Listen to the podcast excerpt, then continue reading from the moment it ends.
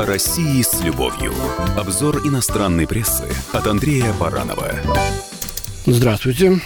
Французская газета «Фигаро» под рубрикой «Демократия по-русски» опубликовала материал Алена Барлюэ, который называется «Владимир Путин зачисляет казаков в патриотический резерв». Патриотический резерв в кавычках. Там много чего намешано. Ну, главное, конечно, дискредитация действий российской власти, мол, где казаки, а где демократия. Ну, давайте почитаем. Итак, в августе 2018 года, когда Владимир Путин отправился в австрийский Гранц на свадьбу министра иностранных дел Австрии Каринг Майсель, они были вместе с ним, пишет автор. Папаха на голове, кинжал на поясе, патронтаж на груди, кубанские казаки развлекали гостей хоровыми песнями и танцами под довольным взглядом российского лидера. Он явно считает этих воинов лучшим воплощением духа российского патриотизма. Российские власти, отмечает автор, издавна полагаются на эти военизированные группы с гордыми традициями, которые галопом скачут по истории России с 15 века. Они защищали степи от татарских набегов, были стражами рубежей империи, элитным подразделением царской армии и поборниками ценностей православия. Казакам всегда было свойственно пускать в ход силу, После 1917 года большевики объявили их контрреволюционерами и устроили гонение на них. Возрождение казачества началось только после распада СССР в 1991 году.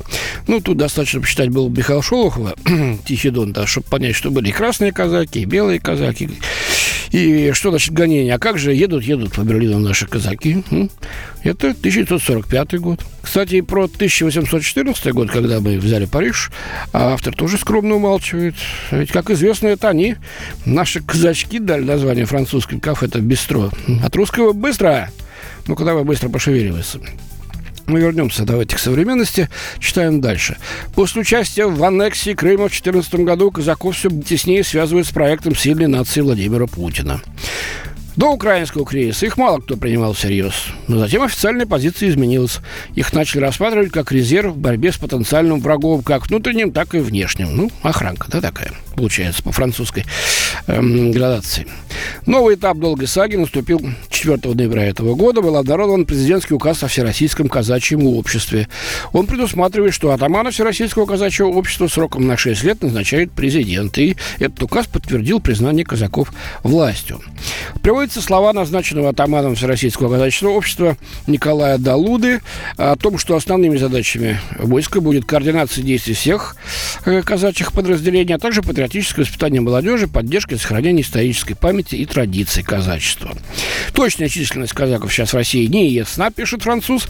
До революции их, судя по всему, было порядка 4 миллионов. А Николай Далуда привел э, цифру в полтора миллиона. Военизированное объединение включает в себя 700 тысяч человек. Все бы, конечно, хорошо, но Фигаро больше всего интересует вот сохранительная функция это такой запасной спецназ Путина. Вот они вспоминают, что с пятого года федеральный закон создает легальные основания для службы казаков в армии и полиции.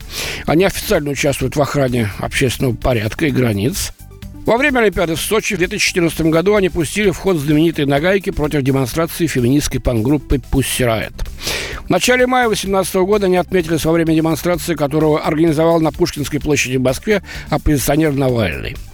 По данным российских СМИ, с 16 по 18 год казаки подписали три договора на обеспечение порядка в Москве. Но все-таки французский автор считает, что в столице люди их практически не боятся, они рассматривают их как костюмированных участников исторической реконструкции. Ну, что ж, пусть будет так. Не надо только реконструировать подавление демонстраций, как это было в начале э, 20 века. А демонстрантам надо прекрасно давать себе отчет, что они хотят и на что они могут нарваться. Спасибо. С вами был Андрей Баранов. О России с любовью. Обзор иностранной прессы от Андрея Баранова.